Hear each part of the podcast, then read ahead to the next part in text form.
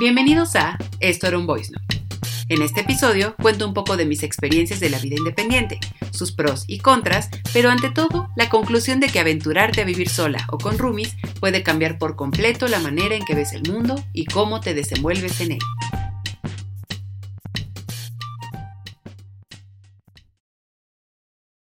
Hola a todos, bienvenidos al episodio número 6 de Esto Voice Note. Antes de iniciar el episodio propiamente, quiero agradecerles por sus comentarios, likes, follows y todas las muestras de cariño que pues al menos se pueden tener en el mundo virtual.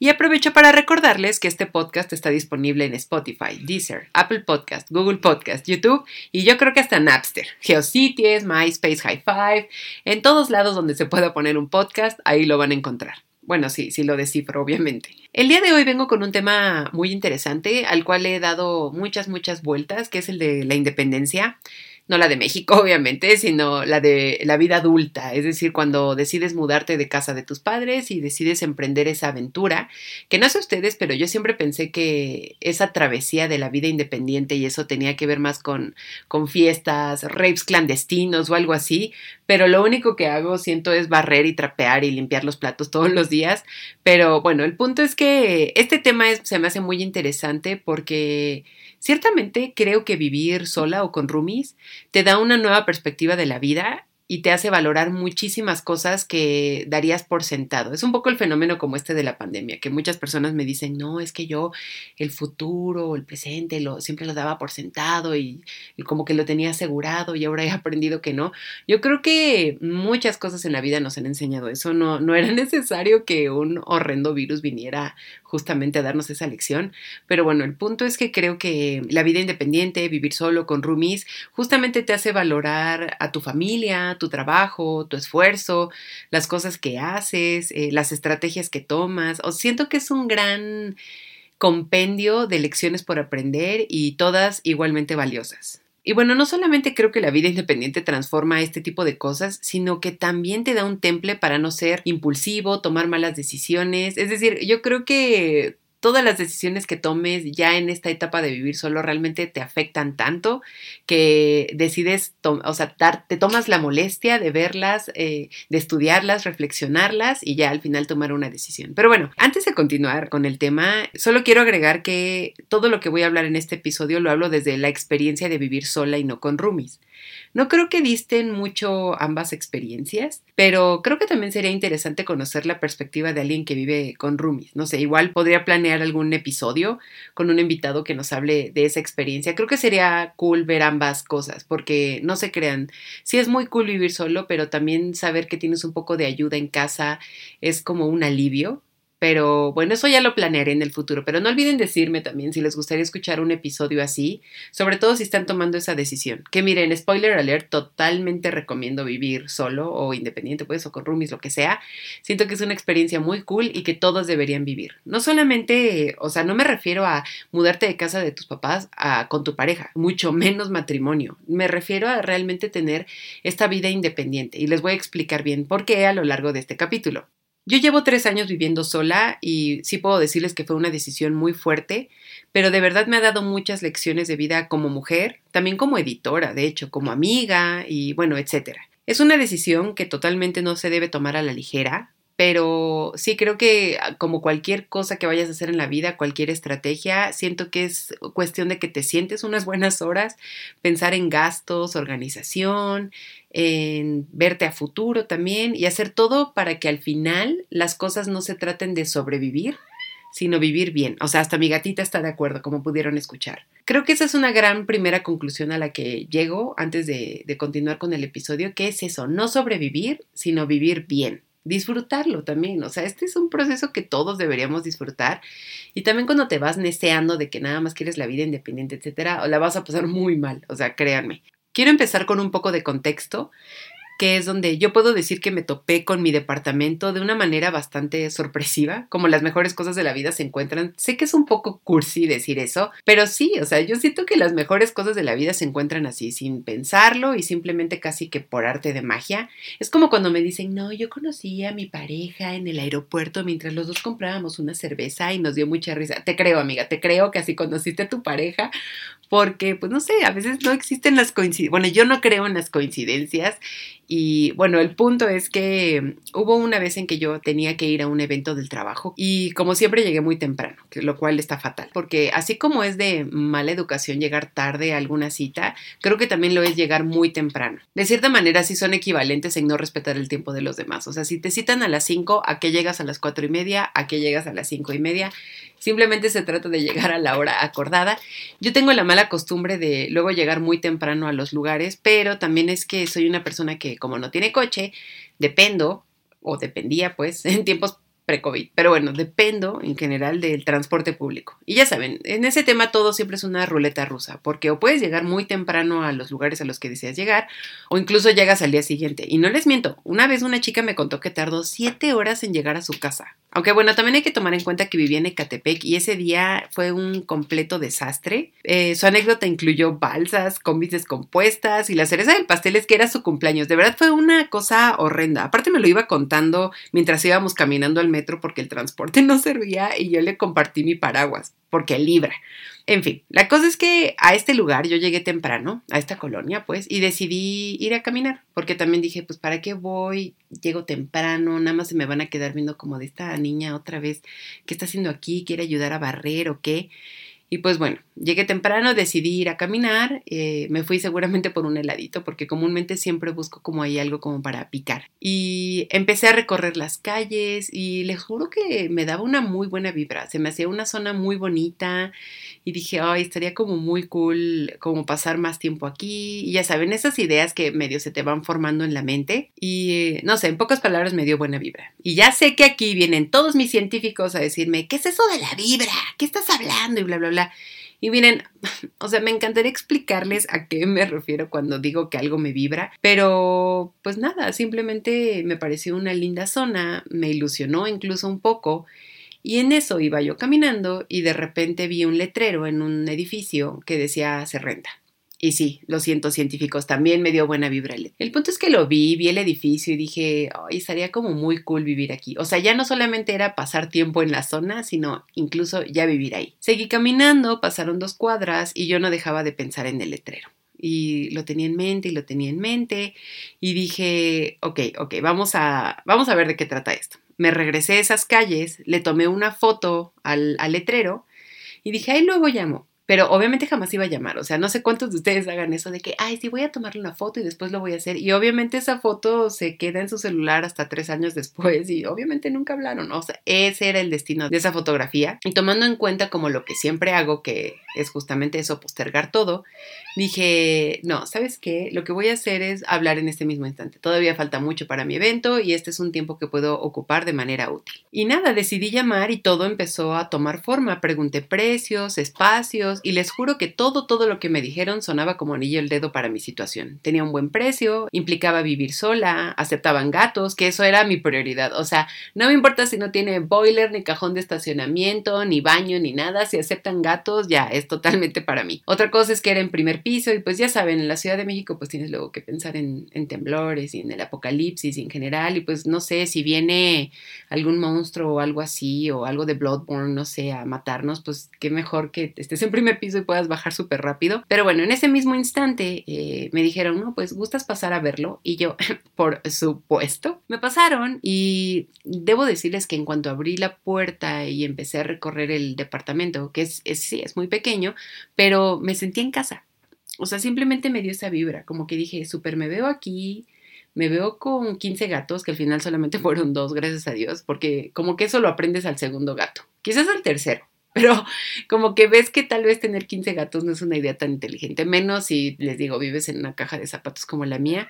Pero bueno, el punto es que simplemente me sentí en casa. Esas fueron, ese momento fue una ya de las primeras señales de que esto estaba destinado para mí. O sea, simplemente sentirme en casa, sentir una buena vibra y dije, voy a dejar que fluya y si es para mí, es para mí.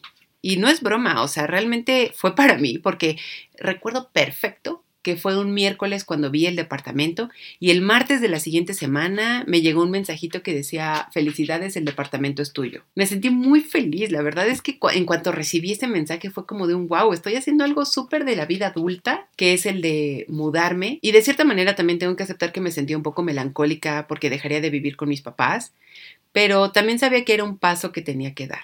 O sea, sabía que era como un siguiente un siguiente nivel, como si fuera algo de Mario Bros. Ya era hora de enfrentar al Bowser de la vida adulta y dije, va, jalo totalmente. Una de las primeras cosas que me dijo mi terapeuta cuando vi todo esto de la mudanza fue que las personas tenemos que mudarnos cuando estemos 100% listos. A, lo que me refiero es que no caigas, ya sabes, en la presión social, en el, lo que se tiene que hacer, lo que se espera de ti, las expectativas y todo esto. Y recuerdo claramente sus palabras, o sea, las tengo súper, súper en cuenta siempre. Me dijo, si decides irte en un momento donde no has cerrado ciclos, entendido tu situación o al menos no has como comprendido lo que te rodea, lo primero que metes en la maleta son justamente todos tus problemas y siempre van a ser una carga.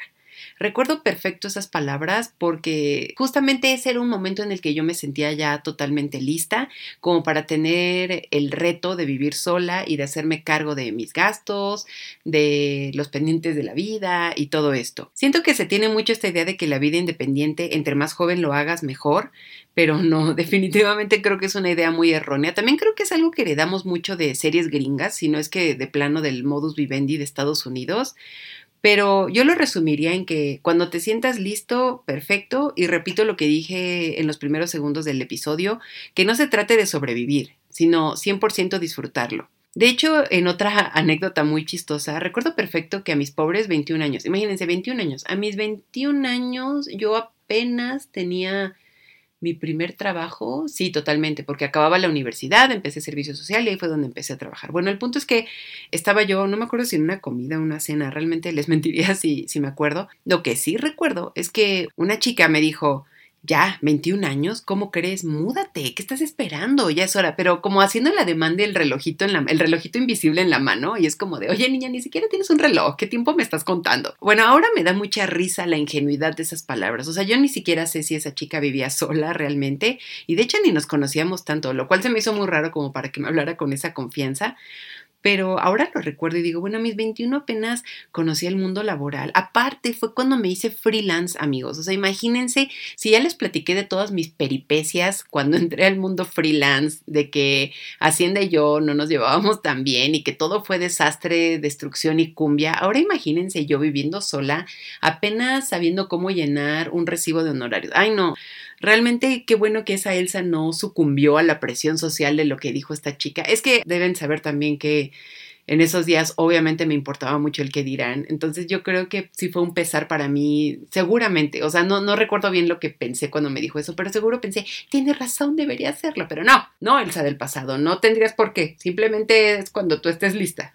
No sé por qué me hablo a mí misma, pero bueno, ustedes, ustedes entienden el punto. El punto es que no sucumbir a ese tipo de presiones, a ese tipo de comentarios. Al final, todo se trata de hacer las cosas cuando estás listo pero el verdadero reto es prepararte para ese momento. O sea, si todo el tiempo estás sentado, no trabajas, no haces nada o lo que sea y estás esperando a que llegue ese momento, no. Es mi misma filosofía que con la suerte. O sea, tú tienes que construirla, tienes que encaminarte a las posibilidades que te da la vida y de ahí empezar a ver. Entonces siento que eso de la vida independiente aplica para lo mismo. ¿Quieres vivir solo? Consigue un trabajo fijo o al menos organízate de tal manera que luego los gastos futuros no sean un problema, etc, etc, etc. Entonces, esa fue como la primera lección que aprendí a partir de, de esta experiencia de encontrar un departamento que les digo, me vibró a la primera, me llegó este mensaje de que ya era todo mío, llegó el momento de la mudanza y justamente, pues obviamente mi terapeuta casi, o sea, se para aplaudirme, me pide un discurso como en los Oscar, o sea, fue un gran logro para ambas, porque era un siguiente paso, simplemente era un siguiente paso que como les comenté, también me tocó en ese año donde había yo cortado con alguien, pero al mismo tiempo muchas, muchas cosas buenas empezaron a llegar a mi vida, entonces pues bueno, la mudanza obviamente fue parte de, de esas cosas. De los elementos más importantes que creo que debes de tener en cuenta cuando vas a dejar de vivir con tus papás es eso, en primer lugar, irte cuando te sientas listo. En segunda, creo que ya ahí hablamos como de estrategias un poco más aterrizadas y no tan cósmico maduras, adulting, que es la de tener un ahorro para emergencias, que tus cálculos salgan de tal manera que todo siempre salga a favor y que simplemente tu intuición te diga que ya es hora. A veces habrá situaciones donde te veas más obligado, o sea, tengo amistades que obviamente se han ido de, casa de sus padres por situaciones extraordinarias, pero incluso en esos instantes, pues obviamente es crucial pensar en estrategias, pensar en reglas y pues pensar en una nueva manera de vivir para que todo sea pues mejor, porque es eso, o sea, la vida independiente es para mejorar, para crecer. Y sin duda una gran lección, que yo creo que me gustaría cambiar la palabra lección por engaño, que me ha dejado el vivir sola, es ese de que te la vivirás de fiesta justamente cuando me mudé, todo el mundo, ay, vas a estar de fiesta todo el tiempo y vas a salir y no sé qué. O sea, es una primera impresión muy rara, porque digo, yo también lo, lo, pensaba, o sea, yo creía que me tendría que medir en todas las cosas que hiciera porque iba a tener una vida digna de Calígula. Y les digo, lo único que hago es barrer, limpiar la caja de arena de mis gatos, trapear, limpiar los trastes, quejarme del boiler, etcétera, etcétera. Y la cosa es que sí, sin duda, obviamente en tiempos pre-COVID eh, tenía muchas fiestas, tenía muchas salidas, comidas improvisadas, o sea, es algo muy bonito porque de repente no planeas las cosas y todo simplemente se va desenvolviendo frente a ti y son cosas que disfrutas muchísimo y es algo muy adulto, o sea, ya no es pedir permiso, ya no es tener una hora fija de, de llegada, pero al mismo tiempo dependes de ti y de tu voluntad no hacer estupideces. Si vas a salir a cenar, pues obviamente no te puedes ir a las 3 de la mañana porque te emociona ir a una cena de la vida adulta, o sea, pues no es como de, pues me voy a las 10 porque mañana tengo que madrugar porque tengo trabajo, ya saben, o sea, la dinámica sí se vuelve muy adulta porque como no necesariamente hay una autoridad viéndote, o sea, ya ahora dependes de ti, o sea, qué terror. Eso sí, para que vean, es una película de terror increíble. Pero me alegra decir que al menos en estos años que llevo viviendo sola, lo he manejado muy bien.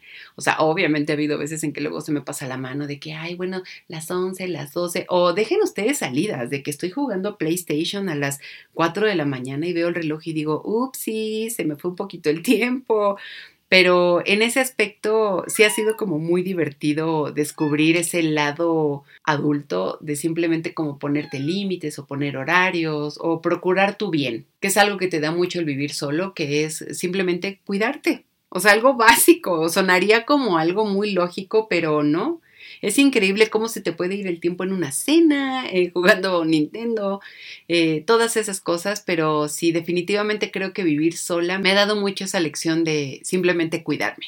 Otra cosa que me ha gustado mucho de vivir sola es este considerar tu hogar como un templo. Sé que también suena un poco cómico, mágico, musical y místico, pero al final creo que tener un lugar para ti es al final reflejar tu personalidad en él y por eso querer cuidarlo.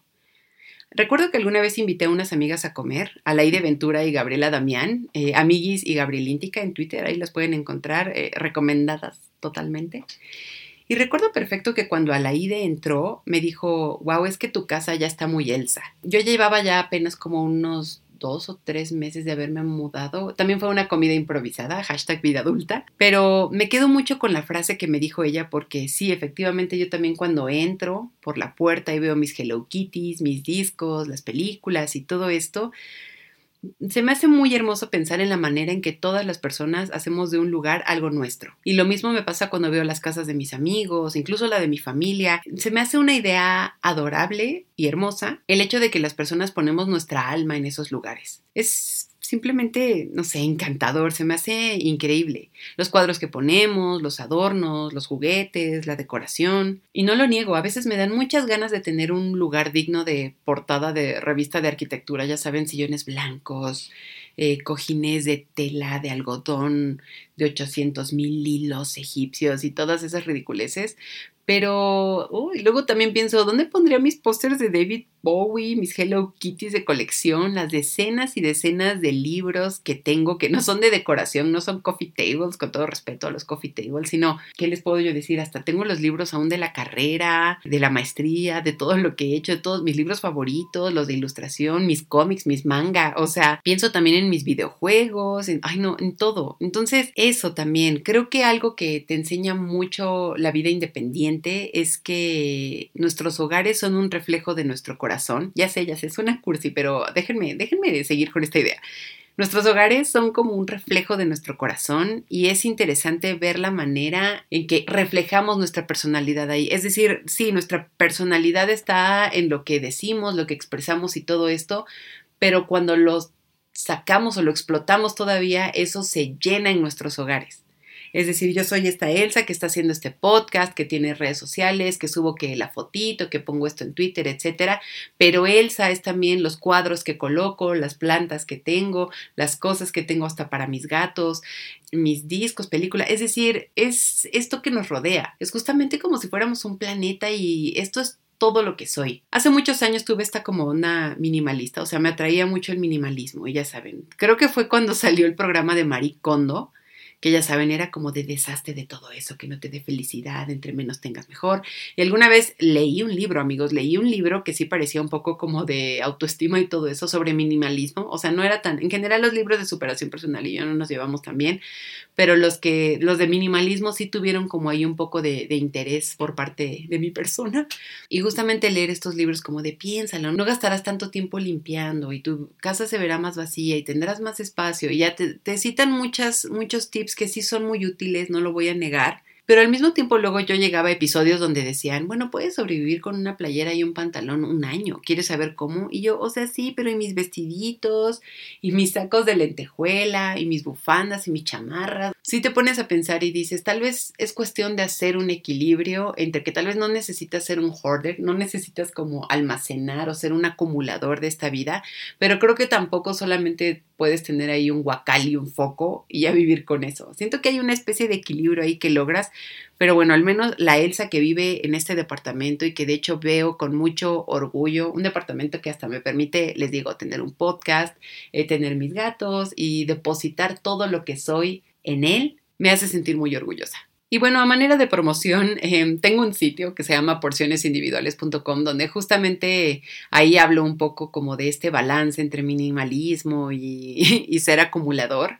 Eh, esta, este breve comercial no tiene otra cosa más que hablarles de ese blog, que creo que no lo he mencionado en seis episodios y, ay muchachos, pues la verdad sí me cuesta mucho trabajo ahí escribir y todo eso, entonces, pues nada, ahí sí lo pueden dar una, una leída, les estaré muy agradecida, es un sitio que hago con mucho cariño, 100% personal, la verdad ese solamente es para mis piensos y mis cientos, pero pues nada, ahí se los dejo de tarea, como quien dice, es más, le doy una paleta a quien me diga si leyó mi blog. Se los dejo en los comentarios para que no haya pierde. Y bueno, después de ese sucio comercial, Vivir sola también me ha hecho una persona muy inteligente a la hora de tomar decisiones. Siento que desde que vivo sola tengo en cuenta muchos factores que me hacen pensar las cosas con la cabeza fría. Siento que cuando tienes el apoyo de vivir en casa de tus padres, se te puede dar más fácil esa vibra de ser impulsivo y tomar decisiones que a la larga pueden afectar tu futuro. Tengo muchas amistades que de hecho llegaron a renunciar a muchos trabajos o cosas similares porque obvio pues no tenían la necesidad. Esa palabra que la verdad luego puede ser muy muy frágil, ¿verdad? Pero por otro lado, cuando dependes de ti y solo de ti y cuando tienes gastos y cuando tienes compromisos, etcétera, etcétera, pues tratas de ver las cosas de una manera más fría y objetiva. Y yo creo que esa manera fría y objetiva es justamente ver las cosas de una manera adulta, porque no puedes ir por la vida renunciando a todo solamente porque algo no te parece. Sí, no, no, o sea, no, pues, eh, no sé si esta es la manera en que el sistema capitalista quiere que piense, pero pues si es así, pues la verdad no me molesta tanto. El hecho de que no tome decisiones de una manera impulsiva o tan incendiaria también me ha hecho valorar mucho mi vida profesional, la toma de decisiones que hago día con día y también la manera en que enfrento y confronto a las personas. Recuerdo muchísimo esta anécdota gloriosa. En la secundaria yo tenía una maestra de matemáticas, la verdad era muy buena, recuerdo que con ella yo entendía todo rapidísimo y un día nos contó que y un día nos contó a todo el grupo que tuvo una pelea con su esposo. Bueno, ya, ya dicho en voz alta, suena muy raro que una maestra de matemáticas te platique de sus problemas maritales. El punto es que nos contó que una vez ella se estaba peleando con su esposo, pero feo. No me acuerdo qué problema habían tenido, pero se pelearon horrible. Y la discusión llegó a un punto en que ella azotó la puerta y en el momento en que lo hizo se rompió un cristal y nos dijo, no saben cuánto le lloré a mi puerta de cristal. Obviamente todos en el grupo con nuestras mentecitas todas estúpidas, pues nos empezamos a reír porque era como de, ay señora, o sea, se está peleando con su esposo porque él está llorando a la puerta, ¿de qué se trata esto? Es un chiste. Y entonces recuerdo perfecto cuando esa maestra nos dijo, cuando trabajen y las cosas les cuesten, entenderán por qué le lloro a la puerta y no a mi marido. A mis 12 años obviamente a mí me daba mucha risa esa anécdota, pero a mis 33, por supuesto que ahora estoy totalmente de acuerdo con ella, especialmente porque soy esa mujer que le ha llorado al boiler cuando tiene algún problema, a mi refrigerador cuando una vez no funcionó porque lo apuñalé, que es una larga historia y espero no contárselas porque realmente sí está de vergüenza. Y tal vez no es tan chistosa, pero sí se oye muy cool que apuñalé a mi refri. Le he llorado hasta la coladera tapada. Es decir, claro que te duele que algo en tu casa se rompa o no funcione y que tengas que llamar a alguien, gastar dinero. Uy, no, o sea, cuando vives solo con Rumi, siento que de verdad es un pesar el tener que reparar esas cosas, pero obviamente, como ya lo había dicho en el punto anterior,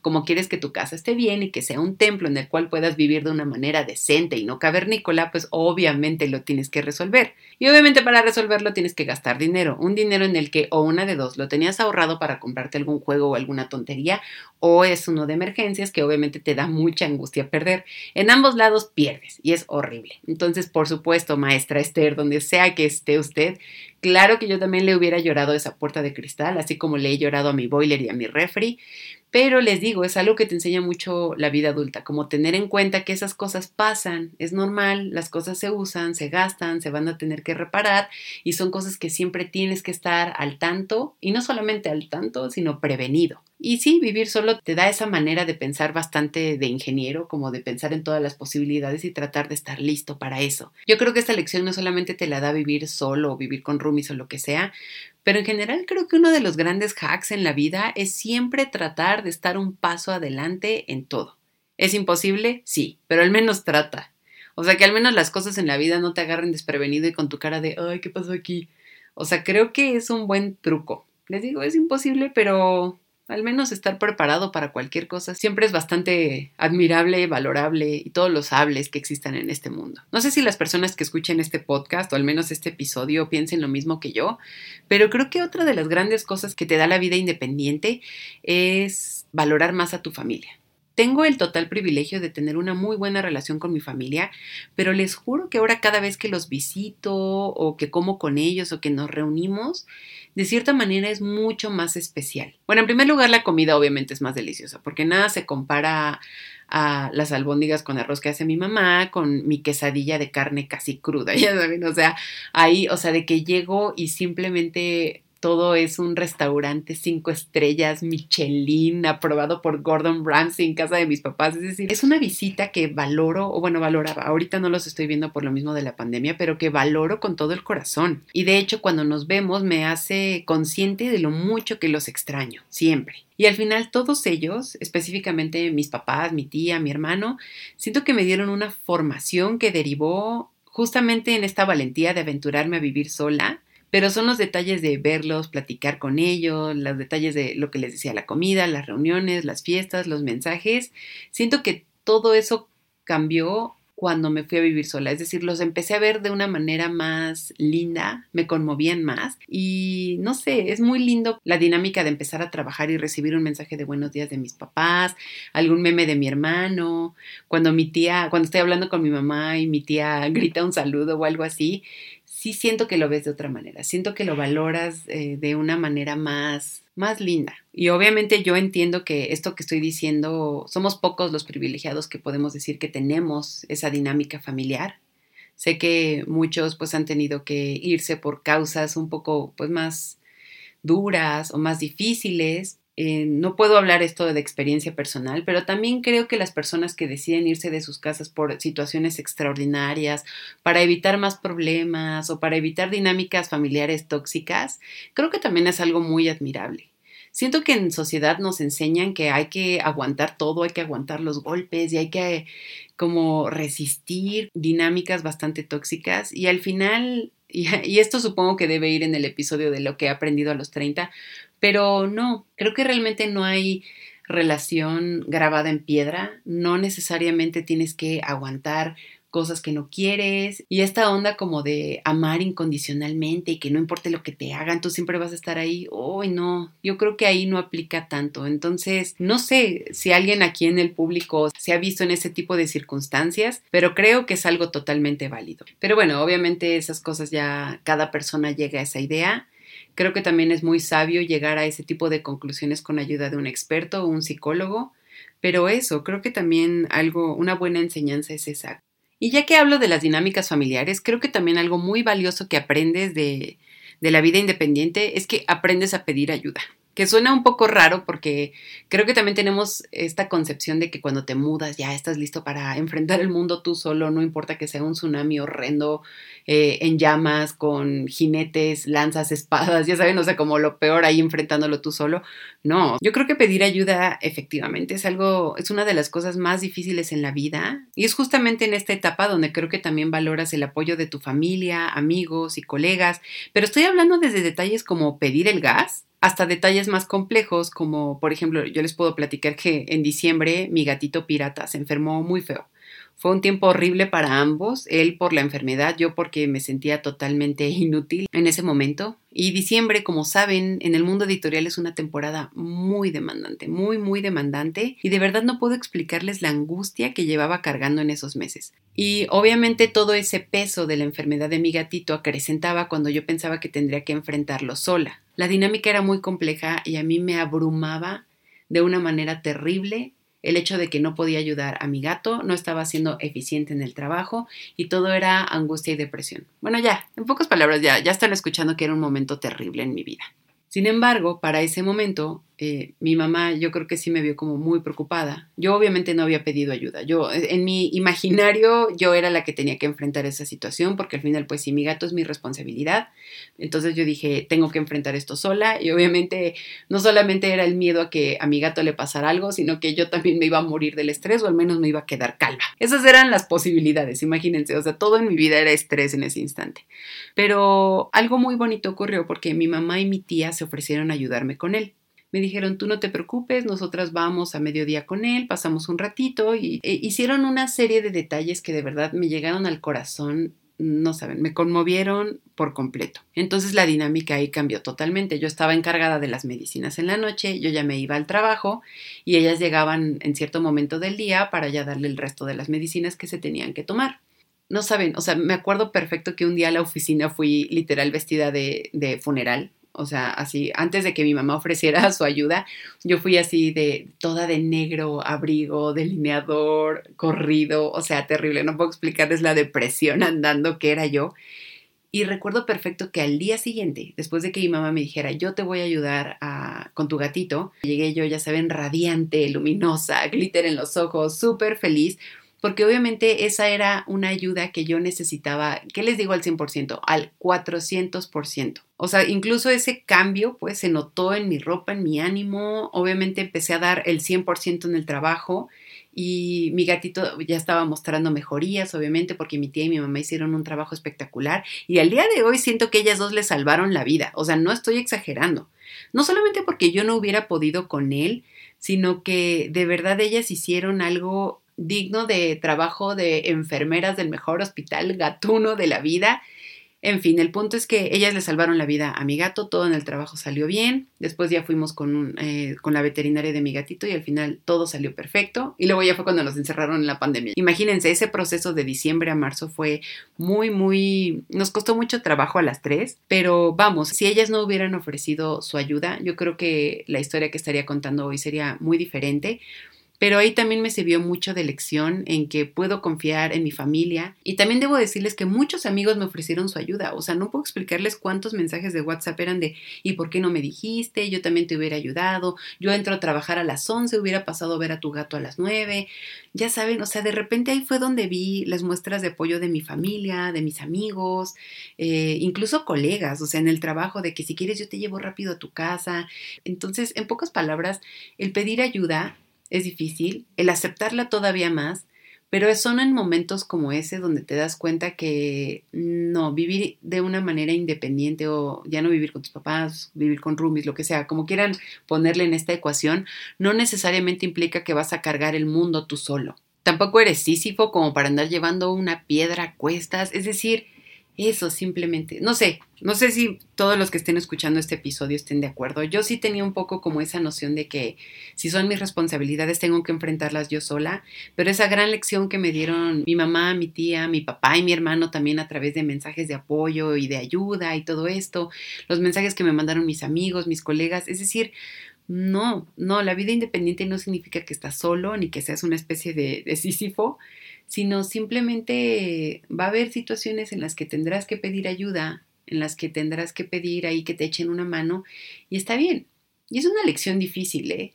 Pues nada, o sea, yo espero que si mis gatitos tienen más lecciones para darme, de verdad espero que sean al pleno de su salud, pero en conclusión, la vida independiente no es tanto esta vida de Calígula, de fiesta, rapes ilegales y todo eso, sino que haciendo un too long didn't read casi casi para la conclusión de este episodio, es que te enseña a hacer estrategias, a ponerte límites, a saber disfrutar las cosas, aceptar ayuda y creo que al final de eso se trata también la vida adulta. O sea, como disfrutar todo este mundo de posibilidades desde una perspectiva más madura y agradecer también agradecer a las personas que tienes a tu alrededor, valorar a tu familia, a tus amigos, eh, las cosas espontáneas. Les digo, es una experiencia fabulosa y si alguien aquí está escuchando esto y está todavía planteándoselo, yo sé, yo sé, tenemos esta pandemia y es algo horrible, aunque de cierta manera creo que también es un buen momento para mudarse porque muchos caseros están teniendo ahí como rollo para encontrar inquilinos y obviamente mucha gente ya no quiere dejar sus departamentos. Siento que ha habido muy poca afluencia en el mundo de la renta de departamentos o de cambio de casa, pero bueno, independientemente de eso, tampoco soy experta en bienes raíces, a ver si alguien aquí podría explicarnos bien si eso es cierto pero es una experiencia que recomiendo a todos vivir. Y pues nada, creo que queda claro que al final la vida independiente me ha hecho madurar mucho. Eh, no lo digo como, ya saben, viéndolos con la puntita de la nariz y diciendo, oh, sí, mírenme lo madura que soy. Pero creo que esta manera distinta de concebir el mundo, de entender límites, de agradecer, de tomar las cosas de una manera más objetiva y fría y todo esto, Ah, creo que han sido muy, muy buenas lecciones que me han preparado para muchas cosas y yo espero que en el futuro pues yo esté ya bien preparada para lo que venga, porque si algo nos ha enseñado la vida es que pues los problemas no acaban y siempre vienen más difíciles. Entonces, pues espero al menos que la madurez emocional que he conseguido tras esta experiencia como que al menos me sirva para las complejidades que seguramente traerá el futuro. Y eso ha sido todo por hoy. Eh, muchas gracias nuevamente por sus follows, likes y comentarios. Recuerden proponer temas. Eso hace de estas dinámicas en podcast algo muy interesante. Que tengan bonito fin de semana. Nos vemos el siguiente viernes en un episodio más de Esto era un Voice Note.